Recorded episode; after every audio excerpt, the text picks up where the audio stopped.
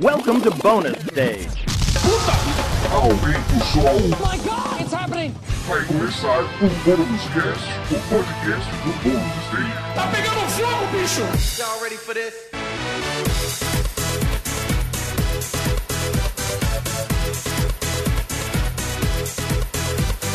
Olá, seja bem-vindo a mais um Bônus Cast, o podcast do Bônus Stage sobre cultura pop, games, música, quadrinhos, filme do Snyder Cut de vez em quando Esse e não, tudo mais. favor. Não, não, esse É, não. eu Só tô até triste que no podcast passado eu não tinha assistido ao Snyder Cut Coitado. pra, pra poder falar. E aí eu assisti, tipo, no dia seguinte, que foi um erro, né? da minha... Mas tudo bem. Vocês já ouviram a voz? Eu não estou sozinho, estou com o Rodrigo Sanches. Olá. E aí, joia? Eu tô bem, eu tô Snyder triste Cut. por você ter assistido Snyder Cut, pra falar a verdade, cara. Que programa chato. Foi, foi- acho Não, que foi bem no teu foi aniversário, divertido. né? Eu quero, inclusive, falar um negócio aqui, mas antes eu vou apresentar o nosso querido convidado, Heitor de Paula, direto do Overloader. Seja bem-vindo, querido. Olá, eu me chamo Heitor, eu não assisti o Snyder Cut. Ainda bem. É, então eu Ainda queria, eu queria, talvez você possa tecer algum um, um- um comentário aqui também, porque assim, estávamos assistindo eu e minha, minha senhora, a Fernanda, né, que o pessoal que acompanha as lives já conhece. E aí, no meio do programa, tipo assim, já passou uma meia hora, ela virou assim, nossa, mas é igual o outro, né? Aí eu falei, não, mas é uma versão. Ela achava que era a continuação da Liga da Justiça. Ah, ela tá. foi assistir achando que era o 2. E aí, no meio do filme, ela percebeu que era o mesmo. Mas eu, eu aí, gosto dessa inocência lá no meio do filme, depois de meia hora. Não, não, não. Isso não é nem um quinto do Cara, não é filme. nada. isso- Não é nada. A gente viu a prestação, que é o jeito que dá pra ver, sabe? Mas pior É. que eu, eu tenho ouvido várias pessoas que eu achei que não gostariam desse filme de maneira nenhuma, meio. Oh, não, até que, até que tem coisas boas o Snyder Cut. É. Tem coisas boas, é, é melhor que o outro, sem sombra de dúvidas, mas ainda assim, cara, é. Puta merda, que Tem um- filminho sem vergonha, cara. Tem um, jornalista maravilhoso que se chama Fernando de Barros e Silva, do Foro de Teresina, que ele fala uma frase que não é dele, mas eu não lembro quem que é, mas que ele fala assim que tem coisas boas e coisas novas. O problema é que as boas não são novas e as novas não são boas. É uma frase maravilhosa que ele fala bastante. né? É, assim, é, dito isso, assim, eu ouvi, ouvi pessoas elogiando mais do que eu achava, mas é, eu não. Eu, eu já não gosto do Zack Snyder, sabe? Então não. Não é isso que vai me fazer querer ter interesse nele. Quero ver aquele filme de zumbi dele que vai sair na Netflix. Qual que é? Eu não lembro desse. Vai, então, vai sair um. Porque assim, eu- a única coisa que eu realmente gosto dele é o remake do Madrugada dos Mortos. Aham. É, e aí vai sair um novo filme de zumbi dele direto na Net- na Netflix. Ah, Ah, tô botando, tô botando no Google, Zack Snyder Zombie Netflix. Deixa eu ver Ah. se, se aparece. Army of the Dead. Sai Olha. no dia 21 de maio. Olha, ok. É que eu eu tenho tanto. Tem quatro horas, né? Heitor? Ei, eu sei o que você vai dizer. Você tá de saco cheio de zumbi, eu também tô de saco cheio Nossa, eu de tô zumbi. muito saco cheio de zumbi, É, cara. mas real. a. O, o- que, que aconteceu com dinossauros, né? Dinossauros eram bons, né? Cara, Pera, põe, põe lobisomem, vamos variar um pouco, né? Dinossauro, é, Ah, lobisomem, sabe? Os outros bichos assim que É, sei lá, qualquer coisa, cara. Porque. Não, assim, mas o Zack Snyder, eu, eu, eu sou suspeito porque eu gosto muito da adaptação de Watchmen. Eu acho que ela é ok. Mas. Vamos ter, que disco- vamos ter que discordar nessa aqui. Assim, eu acho que ela funciona. Não é maravilhosa. Ela funciona, eu acho. Mas assim, tem outras coisas, tipo Sucker Punch. Caralho, que, que bomba que aquilo lá. Meu Deus do céu. Não dá. Bom, Mas enfim. Não dá. É, aquecidos aqui, com as vozes aquecidas, com o coração quentinho. é, eu queria dizer que esse podcast não é sobre o Snyder Cut. Ele Ainda hoje vai bem. falar sobre, sobre games. Antes disso, Heitor, queria agradecer a sua participação aqui, a sua, nada. né, você vir e to... A participação ainda porque ela não aconteceu, mas ela vai acontecer, eu sei que vai ser Vai, maravilhosa. vai que é uma merda e aí você tá elogiando agora. Pois é, Heitor, tô muito feliz de estar aqui. Muito obrigado, né? E lá no finalzinho, assim, eu sei que grande parte da galera aqui já conhece o trabalho, mas, né, lá no finalzinho a gente apresenta melhor aí o que você faz. E é o seguinte, é, a gente convidou o Heitor aqui para participar desse podcast porque hoje a gente vai falar sobre o Game Pass.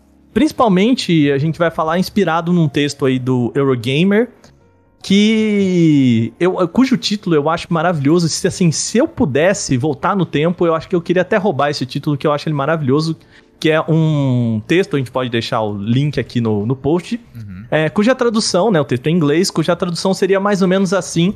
É, o Game Pass, ele é tão bom que parece mentira, né? O Is Xbox Game Pass too good to be true? Né? O famoso... É, né, a expressão que Tão eles têm bom de pra que- ser verdade, né? é, tão bom pra ser verdade, né? E e aí é muito louco, porque o título ele ele é meio tricky assim, né? Ele te pega num, num contrapé assim, pra você fala, nossa, o cara vai meter o pau no Game Pass, né? E aí você vai assim, você fala, nossa. E na verdade, o que você percebe é que tipo, você sai do texto meio, OK, parece que o Game Pass tem algo a acrescentar aí pra indústria, é isso que a gente vai discutir. Aqui hoje eu não sei, Heitor, você saiu desse texto mais ou menos com essa impressão também, assim, e é tudo bem que assim, eu acho que o cara se defende muito de tipo, olha, eu não tô aqui pra falar que Game Pass é o melhor, a melhor plataforma que tem, mas ele sai do, do texto bem, assim, otimista em relação ao Game Pass. Foi isso que eu senti, sabe? É, eu, eu acho que a questão dele é que ele. eu- Eu não sei se eu sinto tanto o, o tom do autor nesse, nesse sentido. Eu acho só que foi a primeira reportagem que eu vi tentando investigar a viabilidade a longo prazo do, do Game Pass. Porque a gente já tinha visto ah, vários desenvolvedores falando dos benefícios que eles tiveram nos próprios jogos. Eu acho que isso a gente já estava tá, tá tendo cada vez mais exemplos. Pouco depois dessa matéria ser publicada, a Forbes mesmo foi publicou uma outra matéria desse assunto. O Game, a Games Industry.p já teve muita coisa, Gama Sutra já teve muita coisa. Mas a, a conversa recorrente era sempre meio. É justamente como o título diz, né? É bom demais pra ser verdade. Tipo, isso claramente vai ter que mudar uma hora, o preço da assinatura vai ter que mudar, isso é insustentável. Mas era muito de um. um- um- é ba- basicamente achismo, né? Assim, e a matéria eu sinto que é a- é a primeira reportagem, pelo menos, que eu li que vai investigar mais, mais a fundo isso, assim, de tipo, de acordo com as informações que nós temos e conversando com ah, analistas de mercado e tudo mais, é viável ou não é viável? Eu acho que essa é a principal coisa Sim. que ele tá tentando responder ali, né? Tanto que ele aborda muito brevemente coisas como a questão da curadoria na plataforma, que de verdade até parece um pouco. Eu sinto que aquilo é um assunto de uma outra reportagem, não É, dessa, sabe? sim. Já é uma reportagem longa e aí é meio. Essa questão aqui parece que não, não, tá não é parte dessa outra conversa aqui Ele exatamente. assim. tangencia, né, só. Então eu não sei se eu sinto tanto, tanto o autor dessa maneira, assim, mas é, é porque eu acho que foi o primeiro caso mais investigativo que a gente viu de, de. Ou pelo menos mais mainstream, né? Pode ser que em alguns veículos menores isso tenha tentado se, ser investigado de alguma forma, mas eu acho que é mais isso, assim, que eu senti dela. Vamos desmiuçar um pouquinho aqui da, da, da discussão, né? Uhum. Eu acho que é meio. Eu não diria unânime, porque, bom, né? Nada no mundo dos games é meio unânime. Mas a gente concorda que, do lado do consumidor, hoje o Game Pass é a forma mais barata de você ter acesso a jogos, pelo menos no Brasil, acho que fora do Brasil também, né? Hoje, pra você entrar na próxima geração de console, você vai lá compra um Xbox One S, que já é a versão mais barata. Aí você paga uma assinatura e você não precisa, que é inclusive mais barata, né? Uma assinatura anual é mais barata às vezes do que um jogo que você vai comprar ou dois jogos que você compraria e tem acesso a uma biblioteca. Então, assim, é um dos modos mais baratos, vamos dizer, convencionais, cla- claro, né? A gente tem aí é, outras formas de jogar, mas dentro da, dos jogos mainstream, considerando os consoles, considerando os jogos AAA, é o modo mais barato, Sim. né? Sim, sem dúvidas. É, eu acho que desde que ele foi anunciado, que foi lá mais ou menos em. Ele começou em 2017, né? O, o serviço, né? Ele era uma coisa daquela. Daquele negócio da plataforma que era para o Xbox. Então você teria que ter o Xbox para poder utilizar. E, pô, em quatro anos, a gente tem aí 18 milhões de pessoas que são assinantes. Você tem o acesso a essa biblioteca que cresceu absurdamente nos últimos tempos, né? Ainda- mais agora com a aquisição da, da Bethesda, a gente tem o serviço da EA Play chegando. Quer dizer, tudo em uma semana ah, veio isso. E uns anúncios de jogos também que a galera já tava esperando, queria que tivesse lá. Então, assim, no meu ponto de vista, eu acho que vale muito a pena, inclusive pelo valor. Né? Você, é, é é o Netflix dos games, como a galera fala mesmo, né? Dando isso daí. E não é à toa, porque eu acho que o sentimento é justamente esse. Você tem lá à sua disposição uma biblioteca grande, com jogos bem interessantes, né? E por um preço que, assim, nem se compara perto do que vale eh, um título dentro da plataforma. Eu acho que vale muito a pena. Eu que- queria dividir basicamente essa nossa discussão em três pontos, assim, né? É, um dos. Eu acho que a grande pergunta que, esse, que o jornalista faz é: o Game Pass é sustentável, né? Porque ele traz uma entrevista do Jim Ryan, que é. Hoje ele é. é, eu, eu nunca me lembro o nome, né? Que é a, a Sony ela usa presidente, chairman né, e tudo mais, mas ele, se não me engano, eu acho que ele é presidente da Sony Entertainment, do braço, né, da Sony pra jogos Do- e tudo mais. Sony PlayStation geralzona. né? Isso, é. é. que o nome mesmo eu nunca lembro, porque eles sempre usam. Que basicamente é o mesmo, né? Relativo à mesma pessoa, o mesmo cargo. E o negócio que ele fala é que eles não querem levar o Game Pass pra Sony, né? Pro PlayStation e tudo mais, porque eles acham que não é sustentável. E aí é interessante porque eu tava lendo o texto assim e falei, não, tudo bem, né? Pode ser sustentável aqui assim, mas pra quem que é sustentável, né? E eu, e o jornalista, eu acho que ele é muito, muito cuidadoso em separar isso, né? Então vamos separar aqui também. Primeiro, sustentável pra quem? Vamos começar falando sustentável pra Microsoft como negócio, né?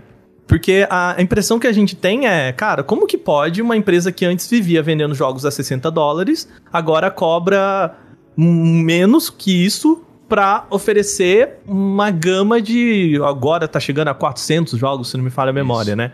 Como que isso é sustentável, né? Como que, como que a Microsoft ganha dinheiro com isso, né? E meio que ele explica isso um pouco no texto, né? E torcer que lê o texto também, você não consegue trazer esse panorama pra gente, assim.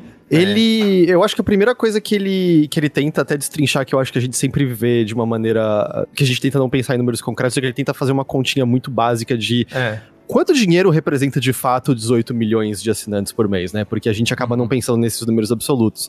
E ele até faz, acho que, a conta na, na pior dos aspectos, né? Que seria, acho que, a assinatura de PC, que é mais barata do que a de console e a Ultimate.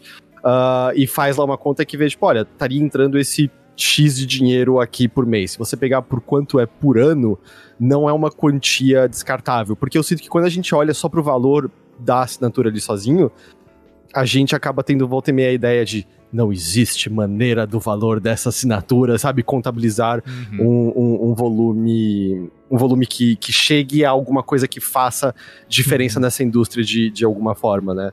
Ah, mas eu também acho que a, a coisa principal chave, eu não sei, perdão se isso é adiantar um pouco demais, Não, vai lá. é que, óbvio, a gente tá falando da Microsoft. Eles têm muito dinheiro. Eles têm muito, muito, muito, muito dinheiro. Eles botaram não- 7,5 bilhões na, na Bethesda, né? Exato. E, e exato. eles não entraram nessa pra dar certo em dois segundos. Eles não entraram nessa pra dar certo em um ano, em dois anos, em três anos, em quatro anos. Tá crescendo, a gente viu que tá crescendo, a gente viu ah, o salto de quanto que era? Era de 12 milhões pra 18 milhões, foi bem rápido, era- eram esses números de 15 pra É, é 18. tipo, do- se não me engano, é de abril a setembro do ano passado. É. Esse- E aí ele faz esse recorte porque a Microsoft não abre os números, então são os números que a Microsoft pipocou, Uhum. né? É, esse, ele até fala que o, o de 10 meio que parece que saiu meio sem querer. Talvez assim. vazou, é. É, e o de 15 veio logo depois que o Jim Ryan foi lá cornetar o Game Pass, eles falaram, então, já tá em 15, tá, né? É, e pra você ver que assim, foi num período de mais ou menos 7, 8 meses, que foi de 10 pra 15, né, milhões. E aí foi setembro do ano passado pra janeiro. Então em 4 meses aumentou mais 3 milhões de assinantes. Cara, eu acho muito. Acho muito por um período muito curto, assim, de tempo, pra falar a verdade. É, eu imagino que deva ter sido muito relacionado a quem adquiriu os novos consoles, provavelmente, né? Sim, tipo, sim. ah, pegou o novo console. Mas a, a questão chave naquilo é que. ah, eu acho que óbvio que assim, vamos dizer, ah, se se manter nesse patamar, não vai ser sustentável pra sempre. Óbvio que eles vão estar botando dinheiro. Mas é porque o que eles mencionam ali que a questão chave é justamente a questão de que Xbox, né? Já, a gente já tá vendo isso, putz, desde a época do Xbox One, mas cada vez mais. É que é não pensar nos consoles, é pensar numa, numa plataforma separada de, de console. E a questão chave vai ser o xCloud em celulares e outras coisas, né? Porque com isso você exponencializa de uma maneira absurda, absurda, absurda ah, o potencial alcance desses, desses assinantes, né? É- Eu acho que essa que é a questão. É a questão de que eles entraram nisso, estão construindo, preparando o terreno, estão deixando esse negócio mais atraente, levando bons jogos ao serviço, cobrando um preço que, pelo menos até o momento, é acessível no geral, não é, não é absurdo. Não é pouco, eu não vou dizer que é pouco quando você pega o valor anual, mas não é um, um valor é, absurdo. Principalmente comparado ao custo dos jogos. Exato, é. né? Ou, e ainda mais pegando pra gente o custo desses jogos atualmente, né? Mas é muito claro, assim, que, ou é uma coisa pensando no longo prazo, não é um. Não é o Google, tá ligado? Que entra e um ano depois não deu certo, joga fora tudo, assim. É bem, Ai, é bem claro que não é essa a, a ideia ali. Tipo, tem todos esses outros planos traçados que vão sendo aos poucos construídos e que vai depender justamente da, da vontade dessas pessoas em celulares de assinarem o Game Pass e jogar via xCloud, garantir que esse negócio funcione. Mas é que não é tanto uma aposta quanto um plano traçado em que um passo vai sendo dado de cada vez, né? Então, é, eu acho que essa é a questão também que muitas vezes parece como é, é porque não é para acontecer do dia para noite, né? Essas empresas não trabalham. A questão da compra da Bethesda é, é, é muito similar a isso, assim. Então, o Jeff Grubb do Venture Beat, ele bate nessa tecla bastante. Porque todo mundo olha e fala: 7 bilhão, 8 bilhão. Mano, como é que você vai recuperar isso? E é- é a, a questão, você não tem que pensar com o seu dinheiro da poupança. tá ligado? As empresas desse tamanho, a lógica é outra. Quando você pega uma empresa desse tamanho, se essa grana tá só guardada num canto, eles estão perdendo dinheiro. Quando eles fazem essa aquisição, é óbvio que no futuro imediato eles não vão recuperar esse dinheiro, mas essas empresas não estão pensando como a gente está pensando em hum, daqui a três meses eu vou poder comprar aquele negócio que eu quero. Não é essa a, a, a medida de tempo de pensamento, assim. Então, o Game Pass pra mim tem muito a ver com isso, assim, que é essa transformação progressiva e cada vez maior de é uma plataforma agnóstica de, de, de consoles, de aparelhos. O Phil Spencer teve aquela entrevista na qual, tipo, cara, as suas TVs são smarts. Quanto tempo até você ter um, a sua televisão já com, com aplicativo? Acho que ele previu que esse ano já teria umas televisões, acho que no mercado, Sim. né? Então, E até eles estão falando de um aplicativo do Game, do Game Pass, não, do xCloud, Uhum. até pro final do ano, né, pra Smart TVs também, né? e- eu acho que eu quis dizer xCloud, eu falei Game Pass, mas quis dizer xCloud. Ah, é. É, Às vezes as coisas se confundem mesmo. É muito X, né? É muito X. X alguma coisa, tá tudo lá. Mas eu, eu, acho que o Heitor também teve essa experiência, porque ele teve, eu acho que mais ou menos o que eu, o que eu tive, assim. É, Heitor, você também teve acesso ao PlayStation 5 e o Xbox, os Xbox novos, eu não sei se o Series X ou S, enfim. Tô- eu tô com o Series X aqui e o PS5. Assim, um do lado do outro. Eu tive no final do ano, por causa do Canaltech, também experimentar os dois, assim. E a hora que você. Eu tinha uma biblioteca, a gente lá no Canaltech tem acesso a uma biblioteca de jogos já antigos do, é, do PlayStation. Porque, bom, né, a gente. os- as empresas mandam os jogos e a gente fica lá, né? Mas, é, a hora que eu coloquei a minha conta, da minha conta pessoal no Xbox, e eu entrei com a minha conta pessoal no PlayStation, e o Xbox já mandou assim, ô, sabe aqueles jogos que você já tem no PC e tudo mais, você quer baixar aqui? E aí, de repente, eu vi assim, em meia hora, meia hora não, vai, vai assim, fiz isso, aí eu fui trabalhar, e a hora que eu voltei à noite, assim, o, o HD do Xbox já tava lotado de jogo, e eu não tinha, tipo, baixado um jogo no, no PlayStation, assim, no PlayStation 5, de tipo. E aí você para e fala, cara, realmente, como é muito. É muito fácil, né? É, e o negócio que eu falo pras pessoas, se eu não fosse um.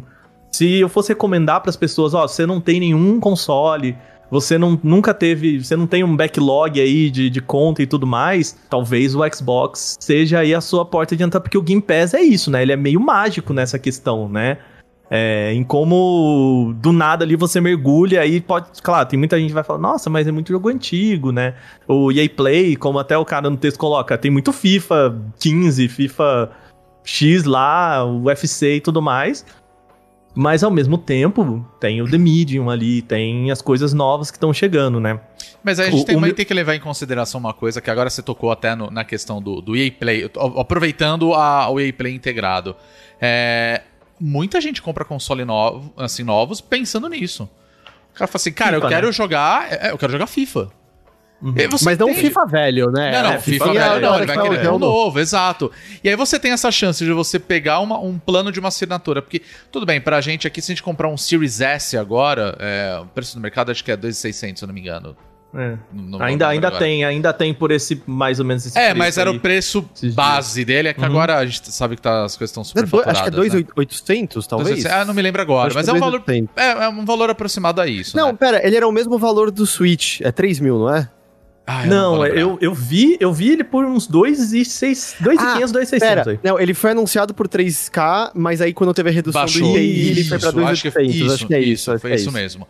E, enfim, o cara vai comprar aquilo lá e você vai falar assim: ah, mas Xbox. Aquele papo que a gente sempre vê dessa guerrinha de consoles que tem no Twitter e outras redes, que é: ah, mas aí os caras não tem jogo e tudo mais. Cara, o Play 5 também não.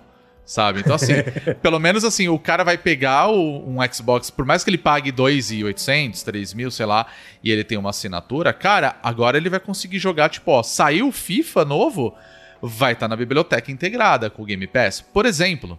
Então, assim, é, eu acho que é muito vantajoso para alguém que tá adquirindo um console novo agora. Cara, você já tem o Game Pass.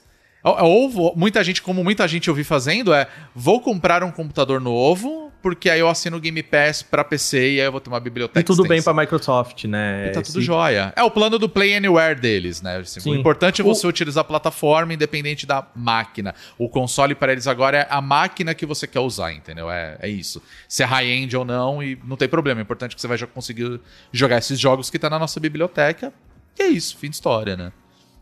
Eu queria só dar um passo para trás, assim, para falar hum. sobre o, o, modelo do, é, do Game Pass, porque, assim, dá para perceber que a Microsoft olhou muito bem para o que Netflix fez, para o que Spotify fez, e, e assim, é, o que hoje a gente vê que essas empresas, né, e agora entrando na Disney, HBO, enfim, tudo mais, é, quais são os dois pilares para esses serviços que são muito parecidos, né?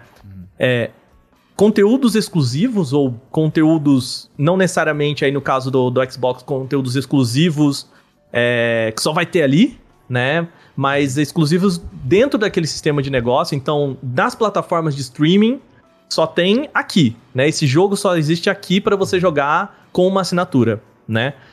E é, o fácil acesso, né? Eu acho que o, o que a Netflix fez de diferente é se antes você precisava pagar 40 reais para assistir a um filme, é, ou alugar um filme, ou enfim, você tinha que ir lá alugar o filme ter o DVD em casa, ou você precisava comprar e tudo mais, agora com uma assinatura de novo, né, você tem acesso. Eu acho que a Microsoft fez muito bem essas duas coisas, né? E que levantou no texto um, um medo que eu achei muito interessante, assim, de transformar o consumo de games no que aconteceu com o consumo de filmes e e música que é, assim, complicado voltar, né? No, a, a ideia de que você vai pagar para comprar um disco, você vai pagar para comprar um DVD, né? E, e é interessante esse, essa discussão e o, meio que o debate dos caras, cara, vamos combinar assim, o disquinho mesmo de videogame, ele já tá indo pro Beleléu faz assim um bom tempo, né? E então, assim, não, não, sei se é exatamente essas plataformas que vão fazer a, o nosso jeito de, de. que, assim, obviamente vão fazer o nosso jeito de olhar para esse produto mudar, mas se vai ser, tipo, a única coisa, sabe? O grande é, disquinho killer aí, vamos é dizer assim. Eu, eu não sei se se pensar na questão da aquisição física é, é o ponto-chave disso, porque eu acho que muito do que eles mencionam é justamente a Tipo, o que, que Spotify fez, fez com música, né? Puta, artista mais nenhum. A indústria da música já era complicado antes. Chegou o Spotify e matou de vez. A gente teve, foi no ano passado, acho que era o CEO do Spotify soltando aquela declaração de não, mudou, você não pode mais lançar um novo trabalho a cada não sei quantos anos, tem que ser Mini recorrente, trabalho, é. Né? Não, e é tipo, ah, tá, esquece o, o mérito artístico, né? A questão de você tem algo a fazer ou dizer, não, é produto, é tipo, preciso criar conteúdo para minhas redes sociais, música é a mesma coisa. E Netflix uhum. a gente vê também a consequência de Cara, séries com lance precisa ter 10 episódios. Não acontece um filme nada, por semana, né? Não, é. acontece nada do episódio 4 ao 9, tá ligado? Você podia podar a série inteira que não tinha problema. Quantidade de filme merda, merda, merda. Mudou a, a, a, produção dos jogos em si. Eu não acho que no caso dos videogames, uh, o pensamento que a gente tá, tem que estar tá tendo é meio a, a, mudança, sabe, do físico para isso. Eu acho que a questão que eles até abordam um pouco nessa matéria, é que eu lembro de ser abordada até numa matéria bem grande da Games Industry.biz, quando ela foi conversar com os estúdios adquiridos pela Microsoft, é será que a, o, o acesso mais fácil a jogos dessa forma pode mudar o design dos jogos em si? Do uhum. tipo, você tem que mudar para o seu jogo ter ser ultra cativante nas primeiras na primeira hora, porque por exemplo, o jogo mobile, a gente ouve isso de, cara, Sim, o começo tem que chamar a atenção, porque tem tantos, tá ligado? Tem tantas, tantas, tantas possibilidades que se você não agarra o jogador ali no começo, já era. Ele, ele vai para outro lugar. Então a é história é... das duas horas do Steam também, né? É, das duas horas exato. do Steam. E aí é meio, vai mudar de alguma forma, não vai? E assim, é muito cedo pra gente poder dizer. É muito, muito uhum. cedo. Até agora, não mudou. E eu acho que tem alguns fatores para não ter mudado. Por exemplo, um deles é que esses jogos são vendidos em outras plataformas também. É, esses jogos vão continuar sendo vendidos em outros lugares. Também muito diferente de filmes ou música, que é o preço de entrada fora do sistema de assinatura é totalmente diferente, né? A, a É. barreira de entrada de grana mesmo é muito diferente da de filme e de música. Então, eu acho que essas coisas, pelo menos por agora, estão tão impedindo. ah, até porque a gente não vê exatamente exclusividades no Game Pass, sabe? A É, gente é. vê. Pode ser que às vezes seja um jogo que é temporariamente exclusivo ao Xbox, alguma coisa, ou tá no Xbox e no PC também no geral, mas. Vo- Volta e meia é meio. tá em outros lugares também. Você tem possibilidades. É que é questão de escolha, sei lá, um exemplo recente, o Cyber Shadow. O Cyber Shadow saiu, acho que pra tudo, uh. Switch, PlayStation, PC. Eu joguei no Xbox porque tava no Game Pass ali, sabe? É, então, Mas pessoas compraram em outras plataformas também, e eu tenho certeza que o dinheiro que veio pro desenvolvedor das outras plataformas não é de maneira nenhuma negligente para as contas dele. assim. Então, eu acho que o ecossistema é mais difuso e espalhado e não, não, não tem uma coisa sedimentada, porque, puta, música. Você. Você pode até lançar, sei lá, Deezer existe ainda, não sei. sim, mas, tipo. Você pode até lançar no Deezer, mas, puta, Spotify tá lá, sabe? Puf, é, é o pilar, é o negócio. Então, é- eu acho que acaba sendo um pouco diferente, ah, no, no geral, o meio de games do momento comparado a esses outros. É, a exclusividade, quando eu, eu falei até da questão de exclusividade, é que assim, a exclusividade do modelo de negócio hoje é da Microsoft, né? Ah, Então, sim. assim, se você quiser jogar no modelo de assinatura, que nem você falou, ah, o Cyber Shadow, ah, eu até posso comprar no Steam, mas já tá aqui, né? E aí o, Rodrigo passou por isso aí, de, putz, eu comprei um jogo e tava lá no Game Pass. Foi, né? foi isso E- mesmo. A, E a- famoso- a- entrei no. Inclusive, o Aka me salvou nessa. Fica a dica pra você que tá assistindo ou ouvindo a gente. É, tem uma extensão, né? Do. Que o pessoal ele consegue detectar se esse. É pro Chrome, acho que tem pra vários outros também. é, outros navegadores, que basicamente você pega, é, abre a sua. Vai, qualquer link da Steam e ele fala se esse jogo tá na, no Game Pass. E, e sem querer, eu peguei uma promoção na Steam, acabei comprando um jogo que eu, sinceramente, nem sei se eu vou jogar, que é o Tell Me Why. E aí, quando eu, eu abri assim a Game Pass, tava lá, eu falei, caramba, eu comprei o jogo e eu não sabia que tava no Game Pass. E eu sou assinante do Game Pass. E esse não vai sair porque foi distribuído pela Microsoft. Exato. esse- Então, assim, eu falei, ok, comprei por uma outra plataforma, tudo bem, vai. Comprei o jogo, tá ali e tal, tecnicamente. Ele é é, barato, né? Ele não é, não é um jogo muito Ele não é um jogo caro, né? então eu falei assim, tudo bem, vai, não foi um... Nossa, gastei 200 reais num jogo. Não, não, não foi isso. Muito O Heitor, menos. o, Heitor tá, o Heitor tá aqui assim, não, tá tudo bem, é barato, Rodrigo. Não se culpe, Rodrigo. Tá tudo Mas bem, fala assim, Rodrigo. eu fiz a mesma coisa. Não, a, a chance de qualquer pessoa ter feito isso com qualquer outro jogo é gigantesca, cara.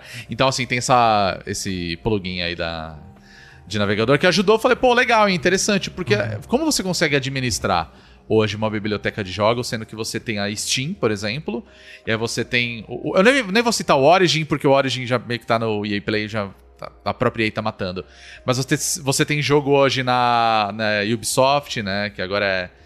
Tem, tem outro serviço que eles estão lançando também Ubisoft agora, Plus, né? O Plus né? também tá a caminho, né? Então acho que assim, você administrar a- a- as bibliotecas é um negócio muito louco, né?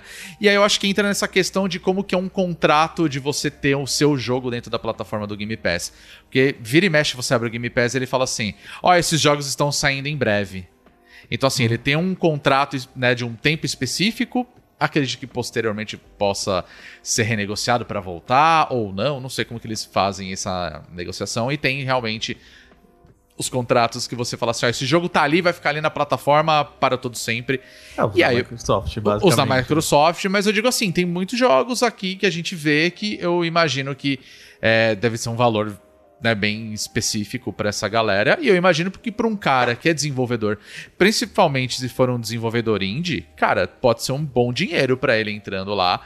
Ah, tudo bem, só, esse jogo vai ficar aqui para sempre na plataforma. Tá, tudo bem, só que o cara ganhou um dinheiro que vai saber se esse cara ele vai receber numa outra plataforma ou pelo menos num momento tão rápido. E outro fator também que a gente pode. Vou usar como exemplo, não, não foi esse caso em específico, mas é, eu sempre lembro do caso do Rocket League. Rocket League ele foi lançado gratuitamente na Plus, né, pela PlayStation. E, e tá aí até hoje, as pessoas compraram para outras plataformas na época, depois ele acabou sendo liberado para outras plataformas de forma gratuita também. E assim, deu muito certo. É Fall. Guys, a mesma O história. próprio É. Fall Guys, Fall né? Guys. Mesma coisa. E assim, E são, pô, são jogos que eu aposto que encontrariam sucesso de qualquer forma, Uhum. mas talvez ele não fosse tão explosivo. Não, Exatamente. não- Exatamente. Eu acho que assim, o valor no final de do quanto que isso acabou gerando para essas empresas, no caso, para as desenvolvedoras, cara, pode ter dado assim um- uma guinada muito boa, né? E assim, e vamos deixar claro, é, isso acho que esses exemplos também mostram como o jogo ainda tem que ser bom. É. Porque não parece que ele salvou Destruction All Stars.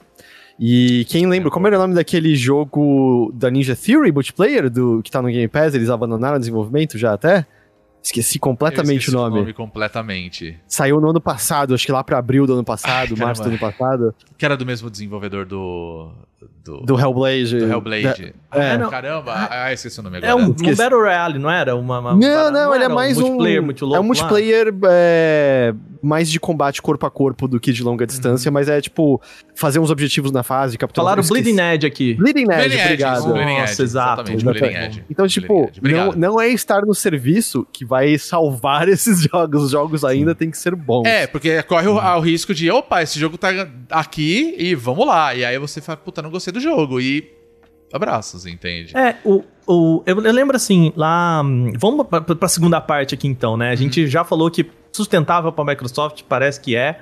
E dentro do plano dela, principalmente sustentável daqui 5, 10 anos, é até melhor, né? É, mas aí agora vamos então falar se é sustentável pro desenvolvedor, né? Eu lembro, em 2019, é, essa pulga entrou na minha, na minha orelha, assim, que eu queria, era uma parada que eu queria responder. E aí, numa matéria que eu escrevi pro, pro Canaltech mesmo, eu fui atrás também de conversar com desenvolvedores. E, e aí é engraçado, porque assim, lá em 2019, eles já falavam coisas que dentro dessa matéria do Eurogamer, e o Eurogamer foi bem mais a- além do que eu, que eu fui, até porque eles têm acesso a, a, a uma galera. Que é o seguinte, assim, a primeira coisa, eu lembro que eu conversei com desenvolvedores e falaram, cara, é, existem diferentes modelos de negócio, né? O problema é que a Microsoft, assim como o Spotify, assim como o Netflix, eles não abrem muito como funcionam os acordos para um jogo estar na plataforma deles. Né? É, é tudo meio nebuloso. Aí você precisa conversar com, com, com um desenvolvedor, o desenvolvedor fala, ó, não fala que eu te falei, né?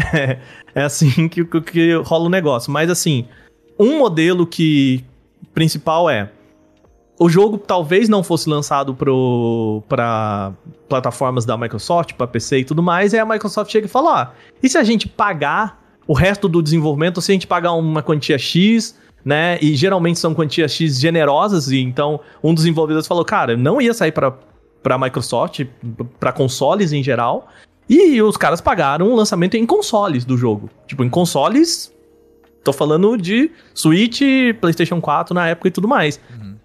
Então ele falou: então pra mim, assim, né, é, não tem como eu falar que esse acordo foi ruim. Porque eu ia lançar o jogo pra PC, chegou a Microsoft, a gente banca pra consoles, ainda vai cair na plataforma deles e, e eu ainda vou continuar, tipo, no, na onde eu tava, que era lançar para PC, ainda vai continuar rolando, né? Sim. Eu, eu conversei com um desenvolvedor, eu me lembro, que o jogo não ia sair, ia sair pra console e não ia sair pra, pra Xbox One na época. Uhum. A, o jogo tava basicamente pronto. A Microsoft chegou e falou: olha, você adia por uns meses, a gente paga o porte e dá a grana do Game Pass. Beleza, ele adiou o lançamento pra isso. Grana Aí- generosa. Então, aí além de, tipo, ganhar uma versão né, adicional gratuita, basicamente, é, a grana que ele recebeu pra ter o jogo no Game Pass fez com que o jogo já saísse no lucro. Tipo, ele, se ele não vendesse nenhuma cópia, ele tinha lucrado tinha com o desenvolvimento daquele, daquele jogo. É, o que Eu já vi história semelhante também. É, no- na matéria do Eurogamer tem um cara que fala: olha, com o dinheiro que a gente ganhou desse que é o, o, o, né, o pagamento, é, dá- a gente tá financiando mais três jogos. Eu falei, ok, devem ser, sei lá, três jogos menores e tudo mais, né? Porque vamos combinar que não é possível que a Microsoft botou uma grana de três AAA.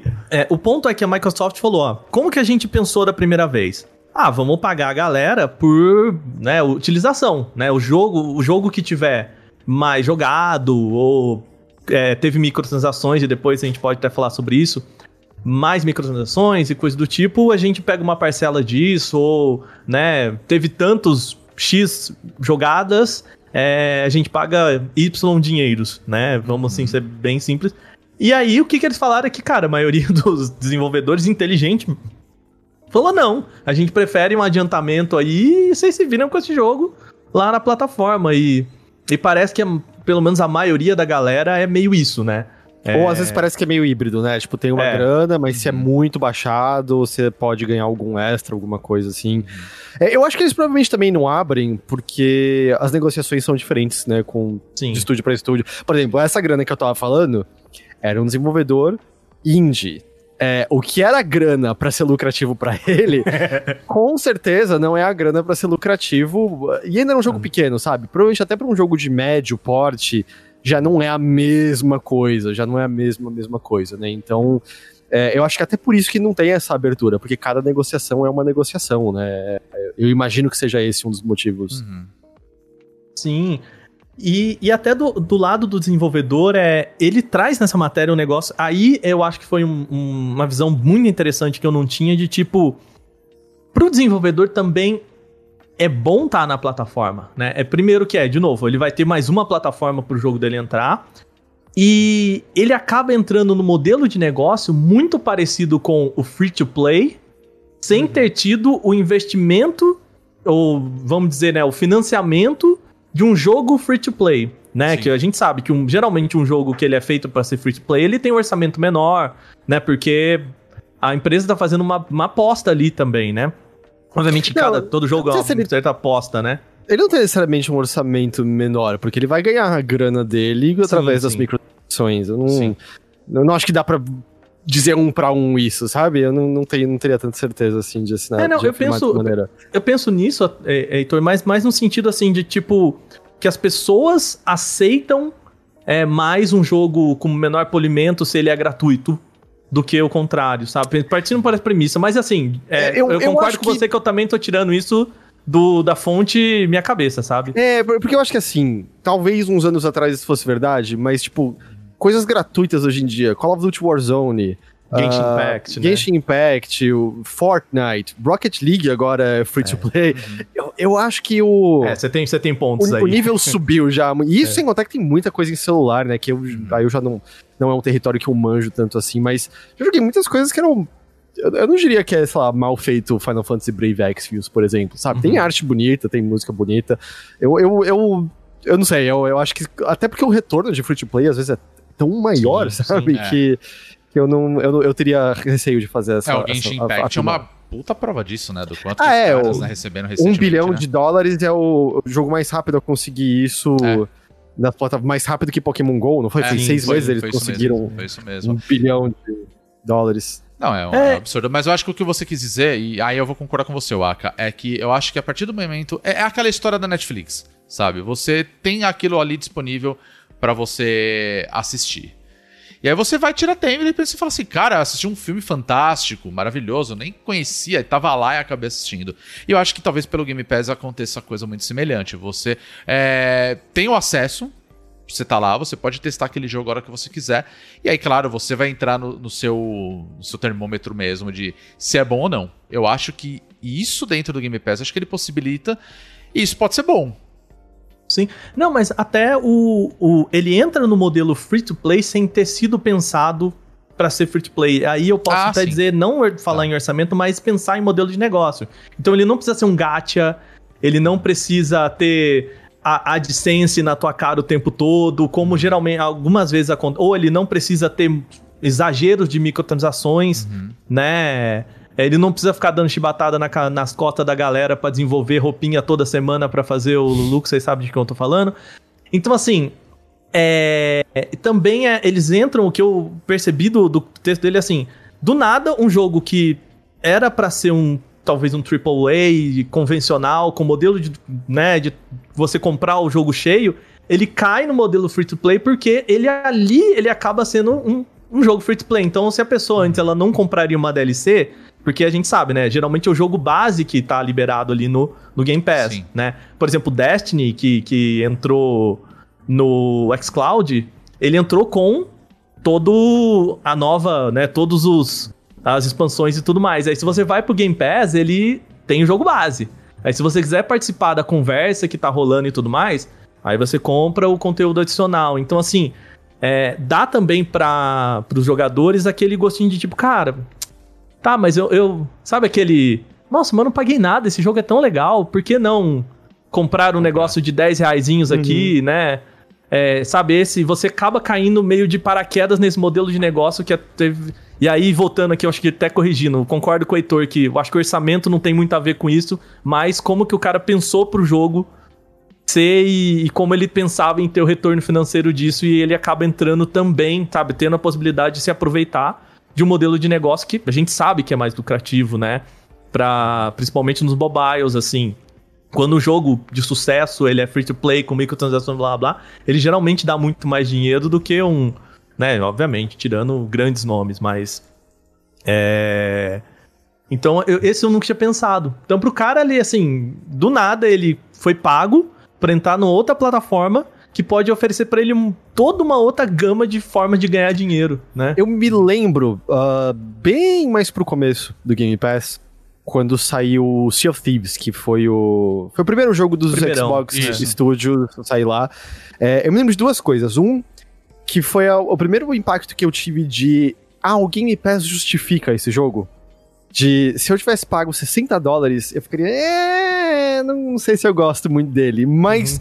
Como uma coisa assim de, ah, eu tenho assinatura e eu posso de vez em quando jogar isso daqui, um jogo que, tudo bem que hoje em dia ele é muito mais rico do que ele era naquela ocasião, né? Quando o lançamento dele era, sim. tinha bem poucas coisas, era meio. Ah, tá ok. É uma atividade que eu me diverti um pouquinho aqui nessa assinatura e tá de boa. E aí eu lembro que lá na época, em entrevistas, o Phil Spencer, ele mencionando na época de. Ah, a gente observa que as pessoas veem na lista de amigos. Ah, essa pessoa tá jogando Sea of Thieves, ela vai e compra. E eu lembro que eu li na ocasião, eu fiquei. Hum. Sei não, se isso, se isso é tão real assim. E tanto, tanto tempo depois, a gente tem mais noção de que tem fato nisso, mas porque a gente tá ouvindo de outros estúdios nisso. Porque a Microsoft dizendo, óbvio que eles vão vender o próprio peixe, né? Óbvio que eles querem, querem ah, bater nessa tecla. Mas a gente tá ouvindo isso de outros estúdios, que a presença ali, e simplesmente, né, cria esse efeito de, ah, tem pessoas jogando, o que que é isso? Ah, o interesse bate, a curiosidade bate, as pessoas vão atrás de comprar, às vezes até vê nisso e vai comprar em outra plataforma depois que seja, mas a real é que eu acho que um dos elementos que há no Game Pass é que ele ajuda na questão de, de descoberta e, e levar pro topo o jogo.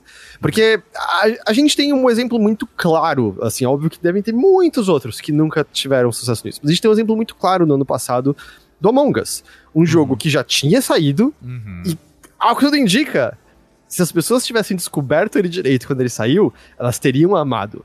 É. Mas, e tudo bem, talvez o contexto da pandemia e a necessidade de contato com outras pessoas tenha ajudado isso um pouco, mas o jogo é o jogo, sabe? As pessoas gos- gostaram muito da ideia, que nem é tão original, né? Todo mundo já jogou aqueles jogos de tabuleiro igual, tipo Avalon, Lobisomem, Máfia, Resistance, mas os jogos. Tem um termo eu esqueci, são jogos sociais, eu não me lembro agora, mas.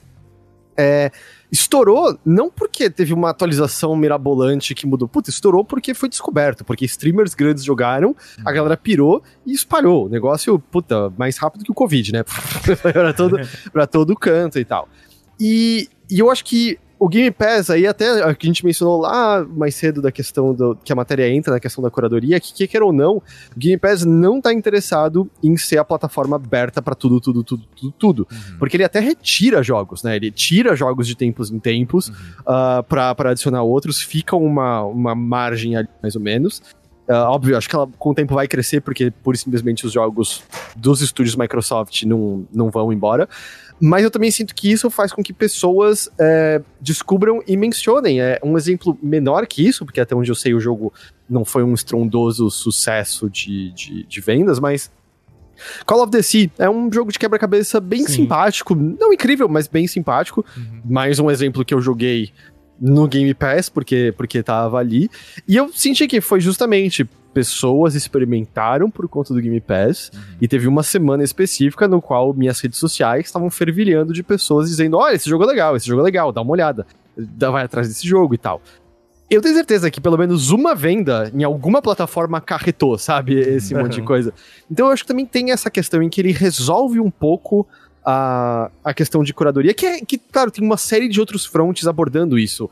É, o eShop, né, é um misto de curadoria e pff, tudo que saiu. o Steam tem até que suas listinhas um pouco.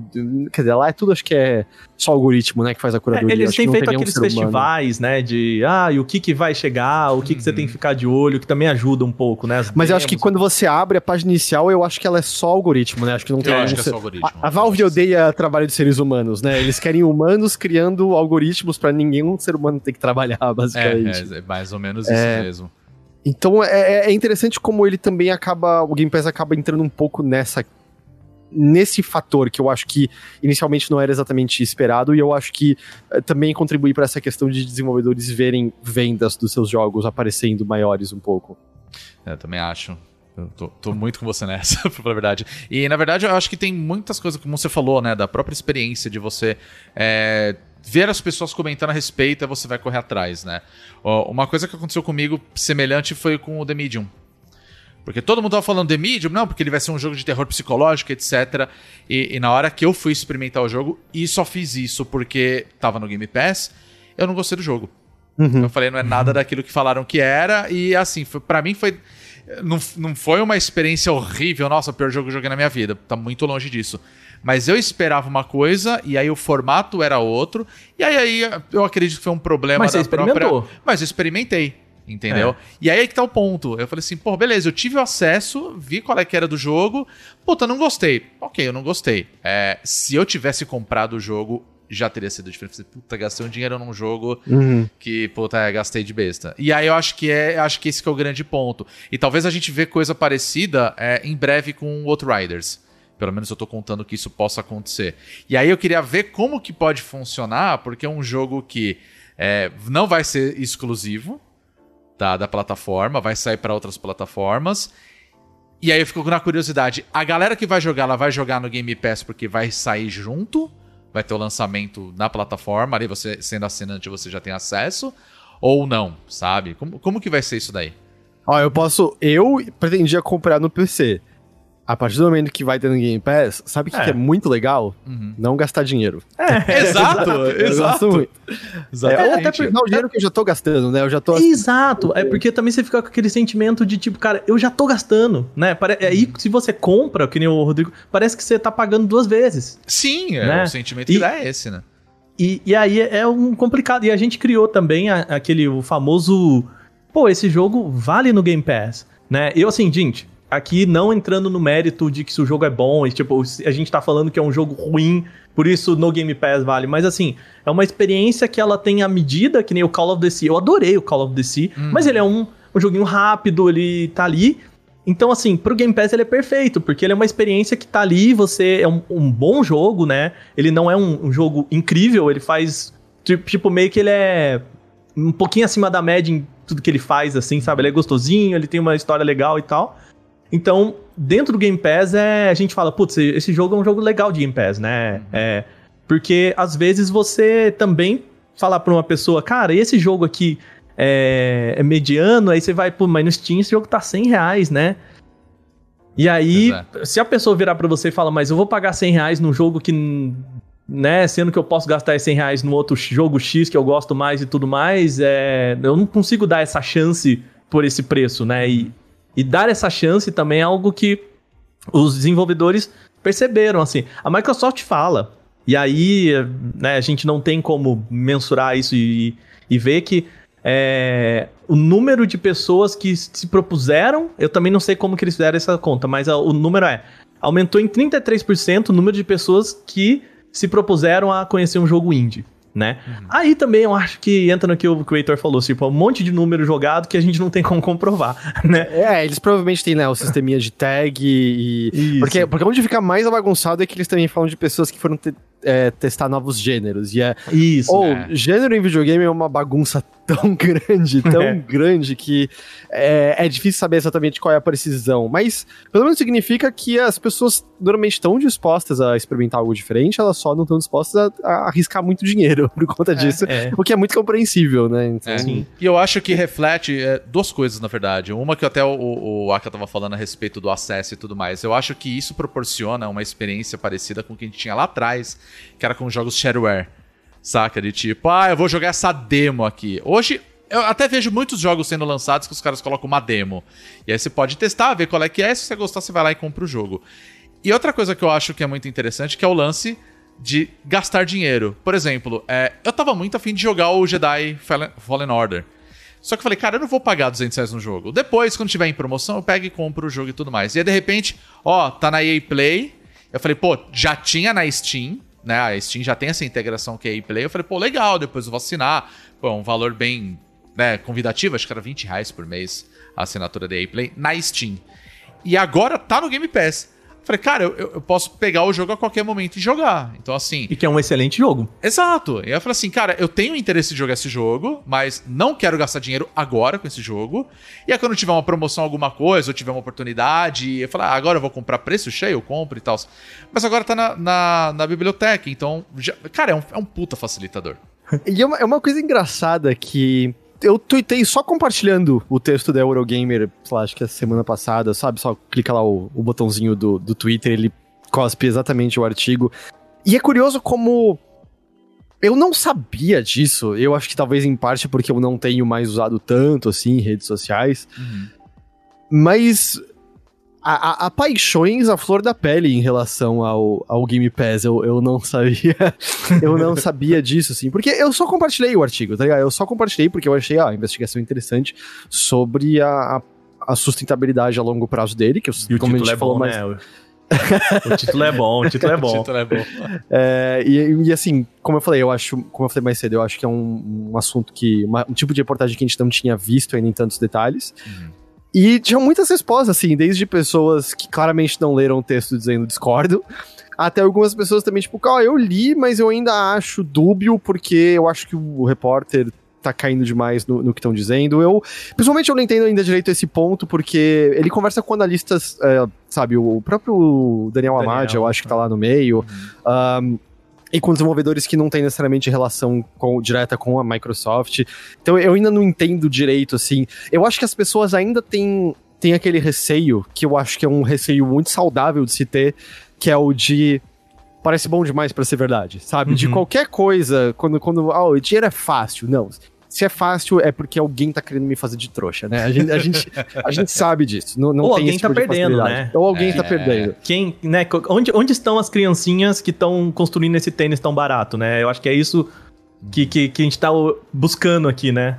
E, e, pode ser, né? A gente mencionou mais cedo, pode ser que no futuro apareça. Pode ser que, ah, de repente os jogos não estão mais sendo tão bem pagos para estarem ali, e aí vire um Spotify da vida, né? Que não paga nada pros seus. Pro seu, pro, pros músicos. Mas eu fiquei muito. Eu fiquei muito meio chocado de, de sentir esse nível de, de paixão das pessoas, porque do meu lado eu tava só meio. Ah, eu assino o serviço, eu continuo comprando jogo, jo jogos em outras plataformas, eu compro no PC, no PlayStation. Tudo bem, eu tenho o, o porém que eu recebo muitas coisas da, das empresas também, uhum. mas, tipo, eu continuo comprando, eu compro muito jogo ainda, mas assino o serviço também e jogo muita coisa que, que sai por lá, até voltei é muito legal, porque, ah, eu queria fazer live desse jogo, eu, eu não recebi, eu não preciso comprar, ele tá ali, eu, eu consigo. E, e foi meio chamativo, assim, de que o lado mais apaixonado que apareceu para mim, pelo menos, não foi o das pessoas, ah, eu adoro o serviço. Porque eu acho que pra muitas pessoas tá só meio implícito, sabe? Elas. Uhum. Não, isso não é expressado. Mas é o das pessoas de tipo, hum, esse negócio vai pegar fogo espetacularmente, sabe? Vai, vai desabar. E me pegou um pouco de surpresa. Eu não, eu não sabia que tinha isso, acho que, guardado nas pessoas. E, uhum. e eu não sei se vem um pouco justamente de falas como do Jim Ryan, né? De tipo, pra gente é insustentável. E. E talvez sim, pro modelo da Sony, que são os jogos ultra gigantes experiências solo contidas em si mesma, né? Os, esses jogos prestígio que são ali uhum. quase para você botar atrás do vidro e dizer eu tenho no meu PlayStation, esta experiência me fez chorar, sabe? Coisas assim. Talvez para eles de fato não fizesse sentido, né? Porque é um modelo muito, muito, muito diverso. Uhum. Até o, o Aka tava mencionando mais cedo a questão de, de, de quando ele ligou o Series e tinha todo o catálogo do, do, do Game Pass.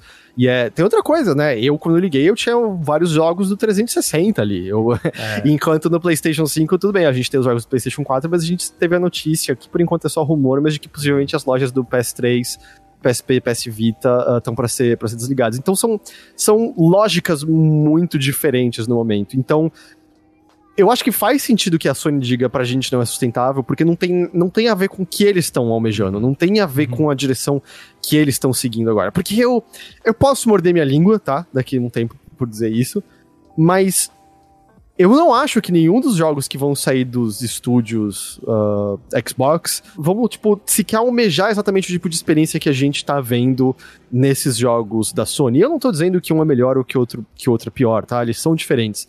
Mas da mesma maneira, sei lá, que você joga Gear 5, que eu adoro, acho muito legal, mas é muito diferente do que é quando você liga, sei lá, Last of Us 2 ou, ou Ghost of Tsushima, sabe? Ainda é muito aquele jogo como você conhece, com alguma coisinha diferente, mais bonito. Eu aposto que eu vou gostar do Halo Infinite. Eu não tô esperando ser ultra surpreendido por Halo Infinite, fora ele, sei lá, sendo um mundo aberto agora e, e ser o jogo eterno deles lá, sabe? Então, eu tô sentindo muito mais isso, assim, de que a própria direção através da qual eles têm feito os jogos, e isso pode mudar, é, é uma também que torna mais compatível esse modelo deles, que é muito mais espalhado e a gente tá tentando mirar em tudo, e é para você jogar em tudo, em vez do modelo Sony de, ou oh, vão ter dois jogos dos nossos estúdios esse ano e são os dois jogos que você vai querer e vão ser os jogos que vão levar prêmios a mil no final do ano, sabe? É, é bem diferente, bem, bem diferente. E o modelo de negócio, óbvio, é diferente por conta disso também. Sim, e até tem um debate, né? A gente chegou a tangenciar isso de se os jogos vão mudar por causa desse modelo, né? De o que que, né, voltando aqui ao exemplo que o Heitor disse do agora o artista do Spotify não lança um álbum com, sei lá, mais de 10 músicas, ele lança tipo 5 LP no ano com 3 músicas, aí no final do ano ele lança o pacotão, né? Tipo, meio que para ir criando conteúdo, porque as outras plataformas fizeram isso, né? E duas coisas, né? É, eu acho que a gente pode remontar o caso da Apple, do Apple Arcade, né? A, a plataforma, o serviço de assinatura da Apple para quem tem iOS. E que assim, a hora que chegou, a gente viu que uns 10, 12 jogos que eram muito bons, assim, uhum. e bem acima da média do que a gente estava acostumado para principalmente jogos do smartphone, né? Uhum. É, e aí, a gente, beleza, teve, a gente ficou todo mundo meio assim, empolgado, né? Falou, pô, cara, agora será que a gente vai ver um outro, outro momento, né? Principalmente dos jogos mobile e da, da Apple entrando nisso e tudo mais. E aí passou essa leva e parece que a, a Apple esqueceu que ela tinha que continuar fazendo isso, né? Você é, chegou a ver que eles mesmos é, saíram que eles queriam mudar o direcionamento e ter Isso, jogos que, é. que funcionam mais recorrentemente, né? Isso, e aí, e aí é, não só o desenvolvedor ali vai passar a ter uma outra ideia de como produzir jogos pro Apple Arcade, como a própria Apple falou, é esse tipo de jogo que a gente quer, né? E é o que a gente não, pelo menos né, pelas entrevistas e as conversas que o, é, o jornalista, inclusive eu preciso pegar o nome do jornalista, né? Pra acreditar o cara. A gente tá usando a matéria do cara aqui o negócio inteiro. Mas, é, pelo que ele conversou com a galera, não é o que tá vindo da Microsoft e não é o sentimento que é, os desenvolvedores estão tendo, né? Inclusive, é, o pessoal tá falando. Eles falaram com. Ai, cara, como é que é o nome dele? super conhecido do Psychonauts. Tim Schafer. O Tim Schafer, é. O Tim, o Tim Schafer que falou, cara, inclusive pra gente, a gente sentiu que como o jogo já tava meio garantido, né? O lançamento já estava garantido, a gente não tinha que exatamente fazer um pitch super de, olha, a gente vai fazer isso aqui. A gente meio que teve uma liberdade maior de brincar, né? De, de ser mais criativo, de experimentar mais, sabendo que as pessoas estariam talvez um pouco mais abertas a experimentar, uhum. né?